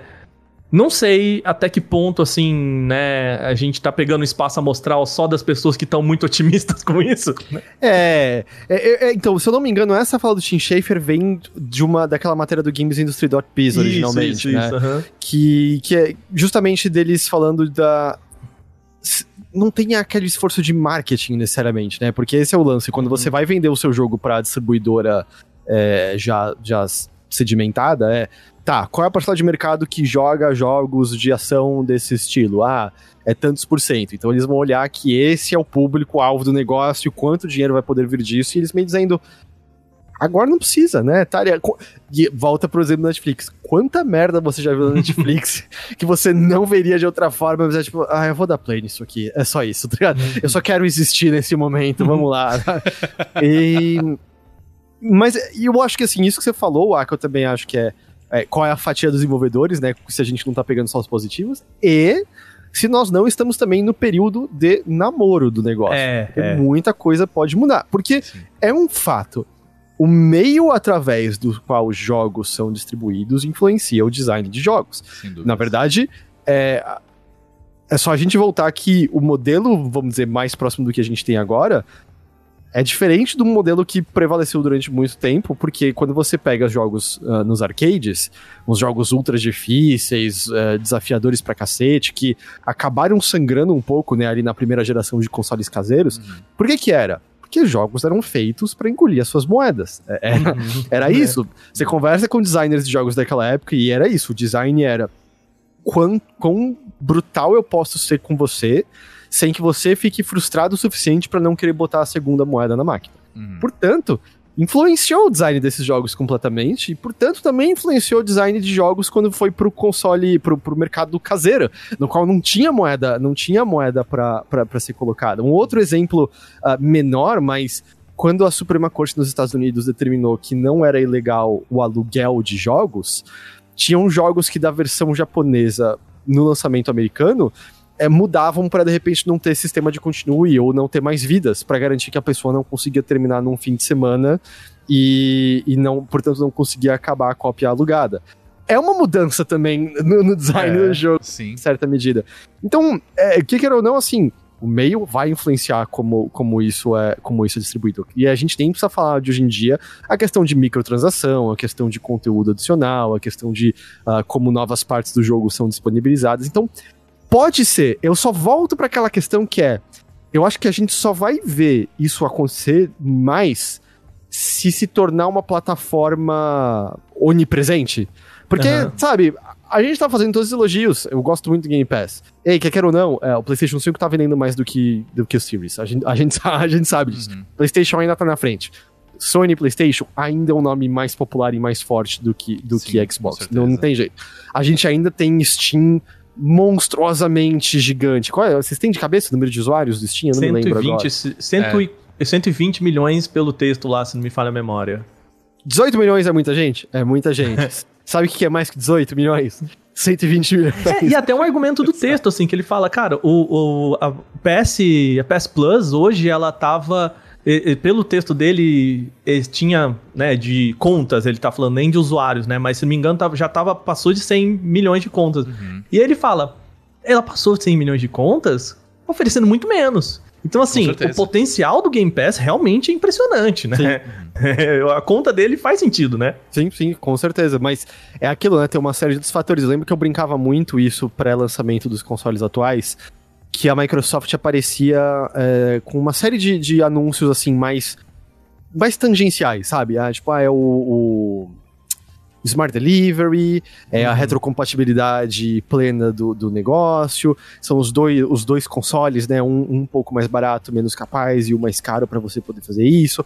Era o Game Pass. Cara, era tudo bonitinho. Tudo, tudo, tudo, tudo, tudo bonitinho. Mas lembro que eu sempre bati na tecla.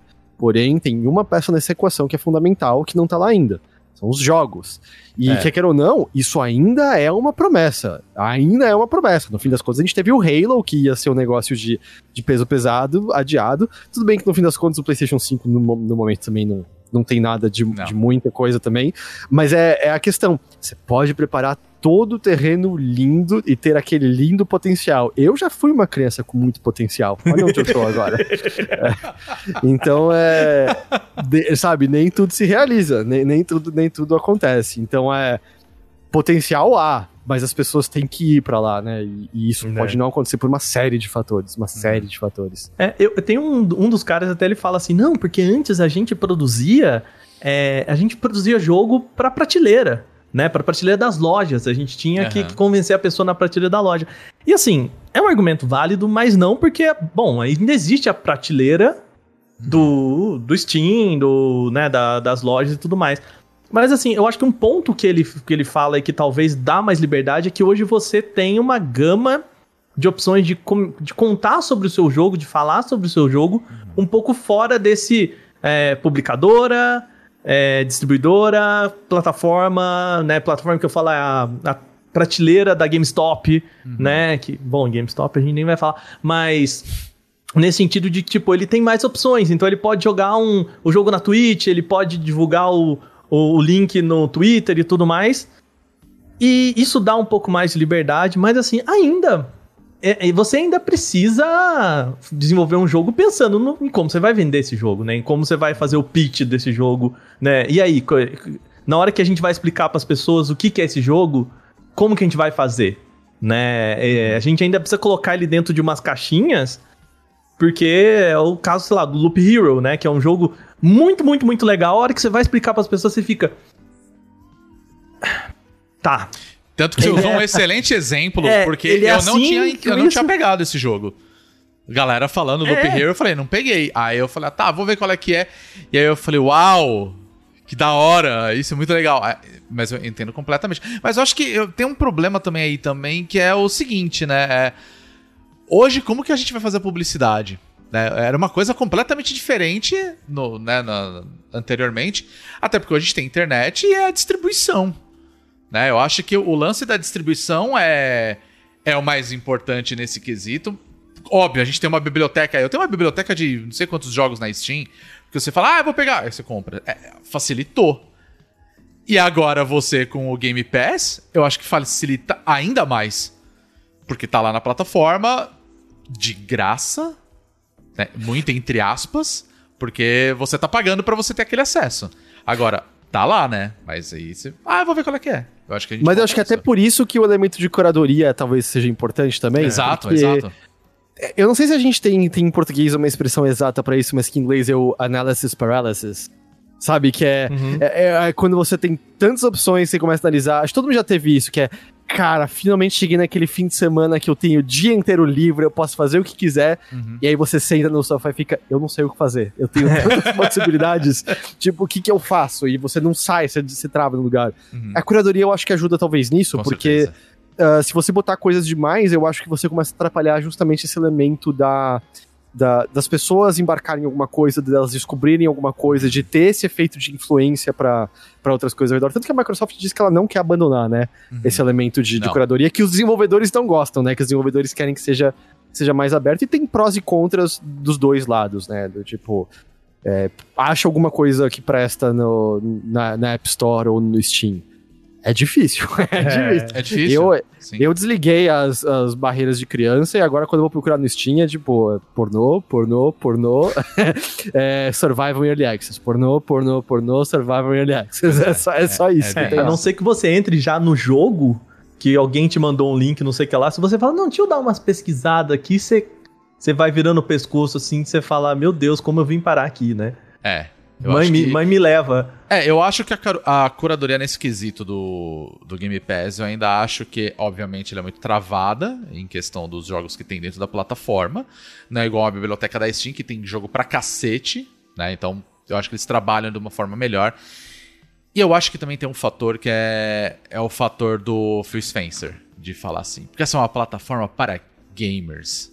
E se você é gamer, você vai usar essa plataforma e você vai ficar muito feliz de usar Não, essa mas plataforma. aí a culpa, aí a culpa é do, aí a Entendi. culpa é do, do- da, É equipe de comunicação, porque a, com- a Tudo bem. comunicação fala pra ele assim, você tem os famosos key messengers, né? Que é assim, as Exato. palavrinhas que você tem que jogar. Exato. E aí a palavrinha que o cara ainda fala mais pausado assim, ah, this platform is so good for gamers. Ele dá aquela parada assim, sabe, que é pra Sim, pessoa eu pegar mesmo. assim. plenamente com você.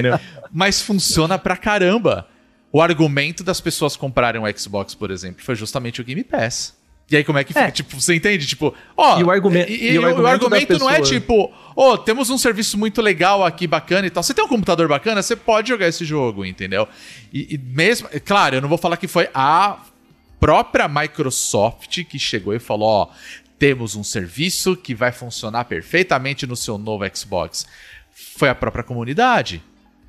Entende? Então eu fico assim: os caras souberam utilizar desse artifício pra, pra usar como argumento de compra de uma coisa que tecnicamente você nem precisaria. É, mas aí, aí também vem uma correção do Xbox One, né? Que o problema Exato. não é falar pro, pro cara que ele é gamer, o problema é falar que ele não é gamer. Né, que foi o que aconteceu com o Xbox One, né? Que falou, não, esse videogame aqui é muito legal pra você assistir Netflix. E a galera, como assim? não, isso aqui a gente chama de Xbox porque ele não é só pra jogar videogame. Os caras, Como assim, né? Embora todo mundo use pra É a assistir sua Netflix, plataforma. ninguém gosta. É, é a sua plataforma de entretenimento. TV, Ah, é, né? TV, TV, né? Aquela, aquela fatídica apresentação, né? Ai, que vergonha. Que foi foda, cara. Foi- cara, marcou a geração inteira, né? Marcou a Sim, geração sim, inteira do Xbox One e do PlayStation 4. Foi E talvez ainda pro Pois é. Xbox Series X e S, porque, né? As vaza, quer, ou não, né? sangra de um pro outro, né? É. Agora, pra, pra gente ir pro, pro final aqui da nossa discussão, né? é, uma outra coisa que eu acho que a gente tem que trazer pra, pra mesa e, e aí a, até esse texto não traz é a gente tá digitalizando as mídias, né? A gente vê esse, esse cenário de que quando a gente tem a plata, principalmente plata, plataformas de streaming, né? É, a ideia da plataforma de streaming, e talvez não tanto a Microsoft, mas a gente vê isso muito na música e no, no cinema de novo, ou enfim, nas séries, que é a ideia de que a mídia física deixa de, de existir e nesse momento a gente cria o famoso problema da conservação. Porque por mais que a curadoria seja interessante também, né, de entrar coisas e saírem coisas para que a gente não tenha aquele amontoado de opções, também onde a gente vai achar isso, né? Eu acho que por enquanto, de novo voltando até no que o, o Heitor falou e eu concordo muito. Do jeito que tá, tá legal. Assim, a gente tem a opção de, bom, se eu quero ter o jogo, ele vai estar lá no Steam, né? Que bom que o Steam exista como ele existe hoje, mas assim, e se daqui 10 anos o modelo de negócio da Microsoft for tão bom, mas tão bom, que a- as outras empresas elas não têm opção senão também entrar, vulgo a Disney, vulgo a HBO, né? Que todo mundo era, todo mundo era não, um filme da, da Netflix nem entra no Oscar, nem filme é. E de repente tá todo mundo uma pandemia aí, cinemas fechados, o modelo de negócio precisou se reinventar e, e é isso que existe, gente. Eu acho que é muito esse medo que o Heitor falou, de tipo, só ter isso, eu também não sei se eu gostaria não, sabe? É que pelo menos por questão da preservação, é, os jogos ainda, Game Pass ainda tá baixando pro seu HD as coisas, né? E, e, É, é. e os verdadeiros historiadores, né? A pirataria e a galera e essa galera estão aí pra isso. É, tipo, a gente vai desligar, talvez a loja do PlayStation 3 vai ser desligada, ou tá conservado, tá ligado? Tá, tá- É. tá tá conservado. É, quando, quando o Nintendo. Tipo, come- caiu em cima daqueles sites de ROMs e aqueles mais acessíveis acabaram perdendo. é, eu sei de uma galera da parte de, de, de história de jogos que é tipo. A gente tem uns lugares não tão acessíveis assim, no qual está tudo guardadinho, tá tudo guardadinho. Você chega na loja e o cara aperta um botão aí vira, né? As joias viram tudo arma, assim, né? Ó, quando, tipo, quando o Giga Leak rolou, sabe? Tipo, Uhum. oficialmente a galera de história dizendo, não, isso é ruim pra, pra Uhum. preservação da história, porque diminui a nossa possibilidade de, deles conversarem diretamente. Uhum. Mas a gente sabe que eles baixaram tudo aquilo e tá guardado por garantia, sabe? Então, assim, quer queira ou não, ah, esses jogos estão no seu HD, a galera consegue ter acesso a isso, preservar dá. Eu quero, o que seria muito mais treta é do tipo, ah, um jogo exclusivo do Stadia atualmente, sabe? Tipo, puta, isso não tem, porque até no caso do streaming, né? Uhum. Ei, qualquer um consegue baixar o Snyder Cut aí, né, em dois segundos, se quiser. Exato. Não- não- não tá, isso não tá inviável. Então, pelo menos assim, a preservação em si por agora, é, a gente tem, a gente tem, a gente tem como. A questão é justamente se se tornar onipresente, quais são as outras consequências, sabe? Se de repente começam a ter outros serviços similares e aí também às vezes começa a virar o problema de competição de muitos serviços similares, que é ou eu assino dois, eu assino Netflix na, na televisão, eu assino Netflix e Amazon. Eu assinei um mês de Disney Plus só pra ver qual era. A minha esposa viu WandaVision, eu não achei nenhum desenho animado do Mickey que eu queria naquele negócio e parei. Tchau, não vou mais assinar isso daqui.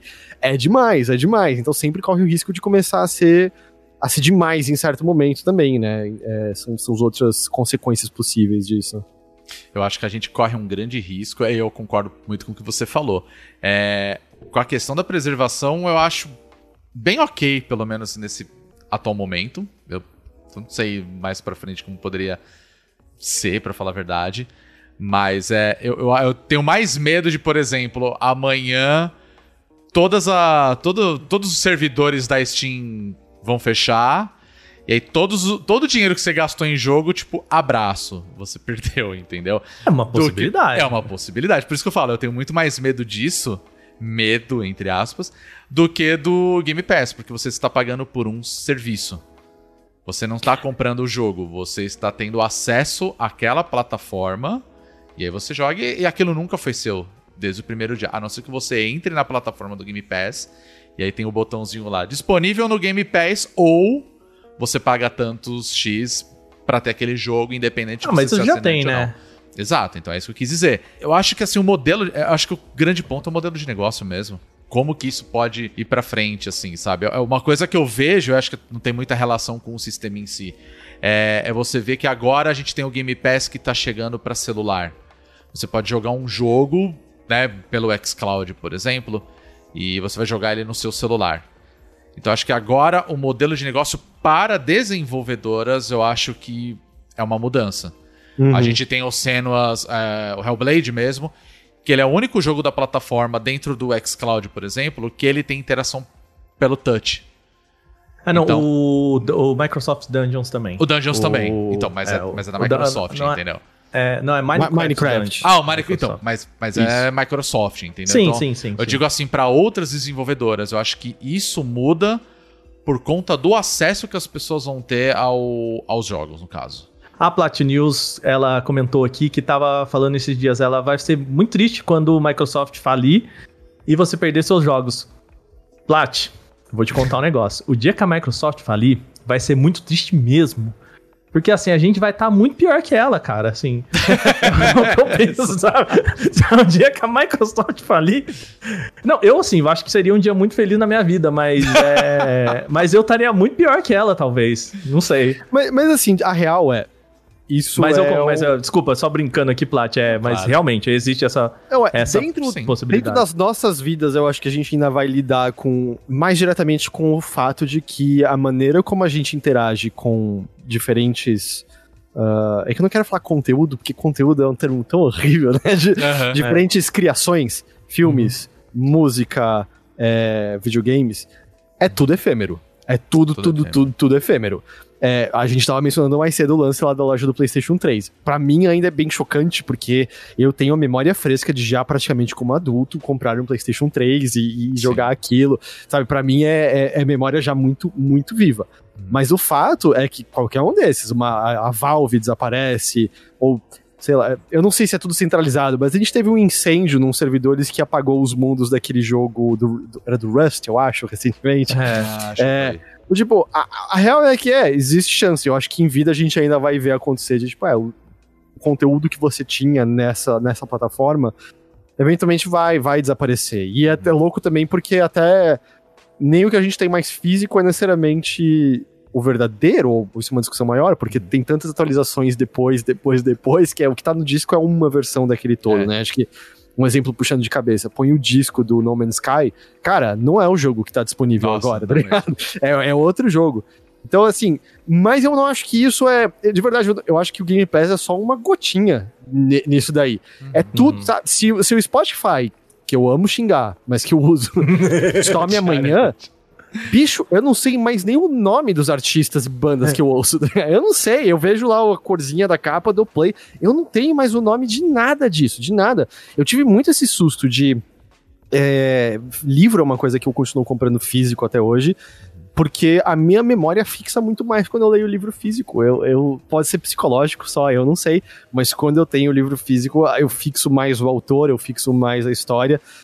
E videogame eu já percebi que não, sabe? Eu tentei comprar uns jogos físicos recentemente, é tipo, é, a experiência é exatamente a mesma, uma, uma da outra. Então é só, tipo, eu acho que só vai ser efêmero. Mas eu acredito que a pirataria vai estar lá pra oferecer pra gente de volta Também acho. é, quando a gente quiser. É um exemplo muito. Me deu saudade do. Eu não sei se vocês lembram.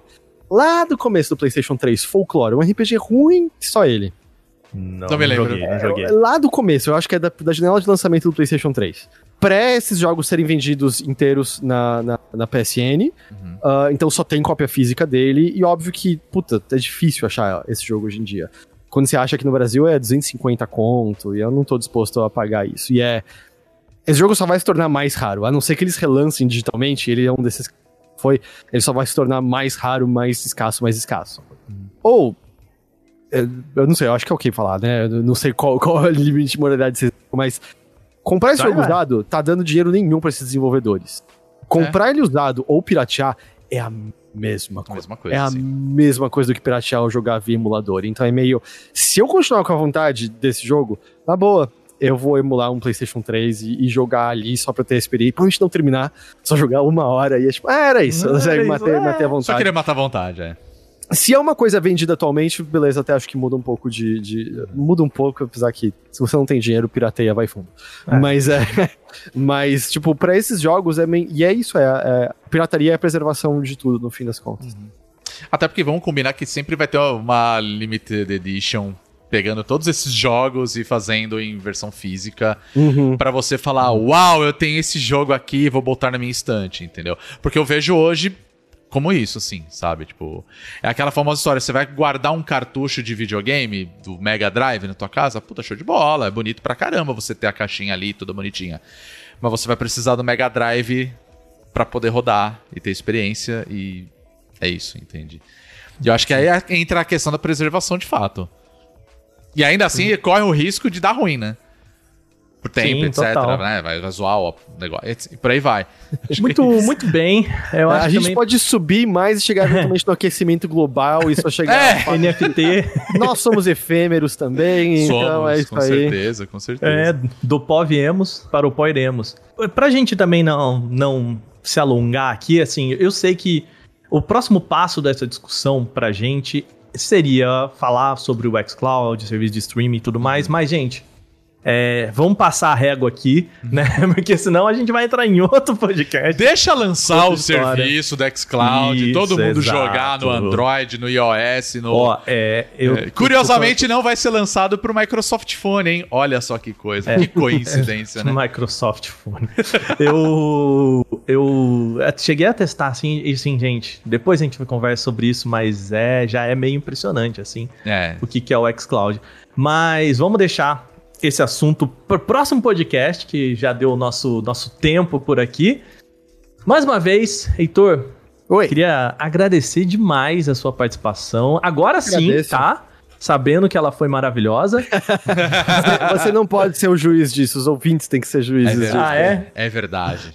Então tá bom, deixa aí no, no chat pra gente, nos comentários, mandem. Me xinguem, me xinguem pra provar o Aka errado. Só... Heitor, você tá disposto a isso, Heitor? Assim, a, ao, a ser o mártir da minha.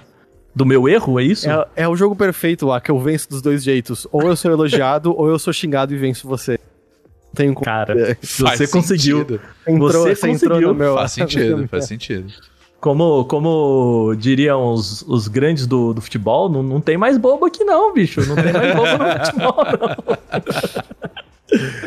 Heitor, obrigado, cara. Valeu mais uma vez. E Que pra agradeço quem, o convite. Pra quem eventualmente não conheça, eu sei aqui que no chat, o Jubsmon já falou que ele não conhecia o, o Heitor, nosso querido Zito, e disse que tá adorando. Então, para Ah, o. Jubsmon, comenta aí, fala um pouquinho do, do seu trabalho e chama a galera pra conhecer. Ó, eu sou um dos membros de um site chamado Overloader. ah, escreve sem, sem E no final, tipo DR no final. Ah, a gente se foca primariamente em podcasts. A gente tem dois podcasts semanais. Você pode encontrar eles procurando em Spotify, voltando aqui, né? ou um aplicativo, ou um aplicativo qualquer de app. Ah, de app, aplicativo de app, aplicativo de podcast, procurando por Mothership com, com C, como chip de computador e não como, como nave. Ah, e nesse, nesse feed você encontra nossos dois podcasts. Um se chama Mothership, outro se chama Notícias da Nave Mãe. Então, semanalmente a gente conversa de jogos que a gente anda jogando. A gente tem um outro que é dedicado a conversar sobre notícias da, da indústria dos videogames. Pra quem tá aqui ao vivo assistindo na Twitch, fica o convite, se assim quiserem. twitch.tv barra overloader, a gente faz transmissões, ah, fa- faz primeiramente eu e um dos meus, dos meus colegas de trabalho, o Henrique Sampaio, Uh, Caio Teixeira é parte do Overloader também. Ele está meio ferrado no momento, porque ele agora trabalha na televisão. Ele é, É. Ele é membro da- do canal Loading. Eu amo a ironia de que, por, por eventos que o pegaram de surpresa, ele não só teve que apresentar programas nessas semanas, como ele jogou o Fall Guys ao vivo, sendo que ele já falou várias vezes como ele não gosta de Fall Guys. e aí, de repente, se vê jogando Fall Guys em rede nacional. A vida, às vezes, é irônica de É uma isso, né? bonita, Tudo pelo né? entretenimento, não é mesmo? é, meu amigo.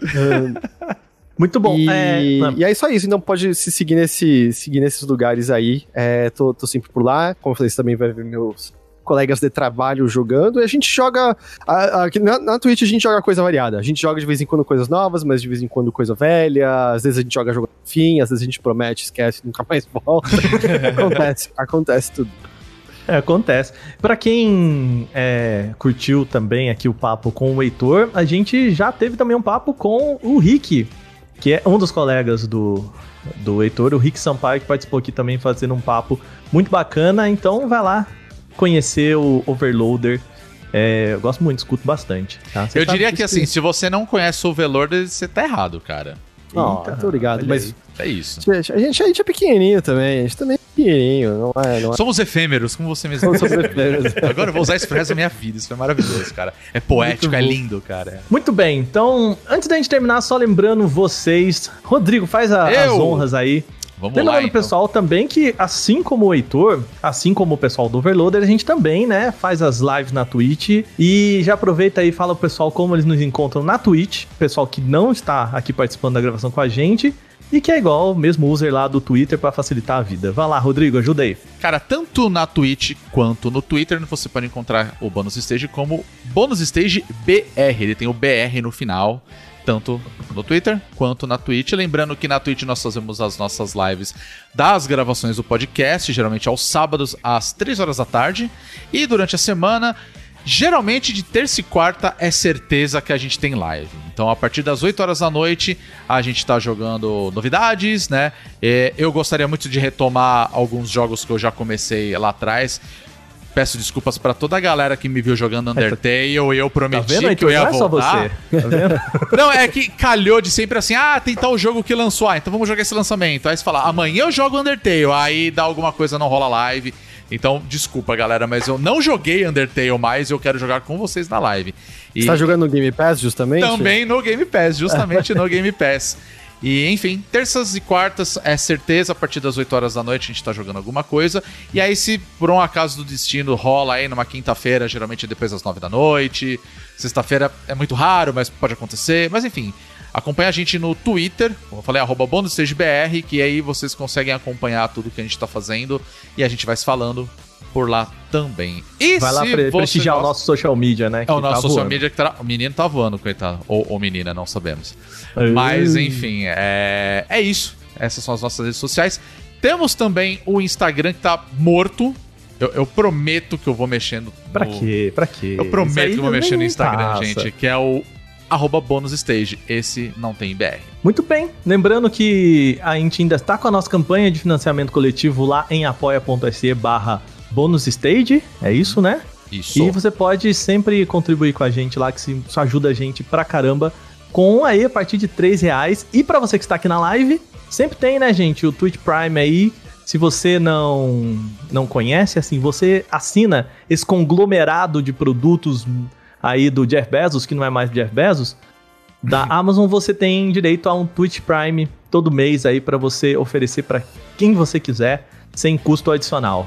É isso, então Exato. se você tiver, por favor, é, considere deixar aí pra gente, que sempre ajuda bastante. É. Posso Então é aproveitar isso, uma gente. coisa antes? Já que a gente tá falando Vai. da Twitch e tudo mais, eu queria agradecer a galera que durante a nossa gravação começou a seguir a gente e foi uma galera muito bacana, cara. Ó, o Caseca819, o Spook Arthur, o Raul Henry, o Rod Tre...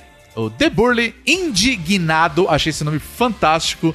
O Estúdio Podcast 45, o Carlos Galvani e a Platinews começaram a seguir a gente. Muito obrigado. E vocês estão loucos pra chegar em mil seguidores, né? Vocês estão loucos pra me ver jogando Ratoful Boyfriend. Vocês estão loucos pra me ver jogando prometeu. jogo de pombo, né? Quando a gente chegar, Quando já chegar. vai preparando os dedinhos aí, que você vai jogar isso aí. É. É isso então, gente. Vamos ficando por aqui. Nós somos o Bônus Stage e até a próxima, ou melhor, até semana que vem. Beijo! Tchau!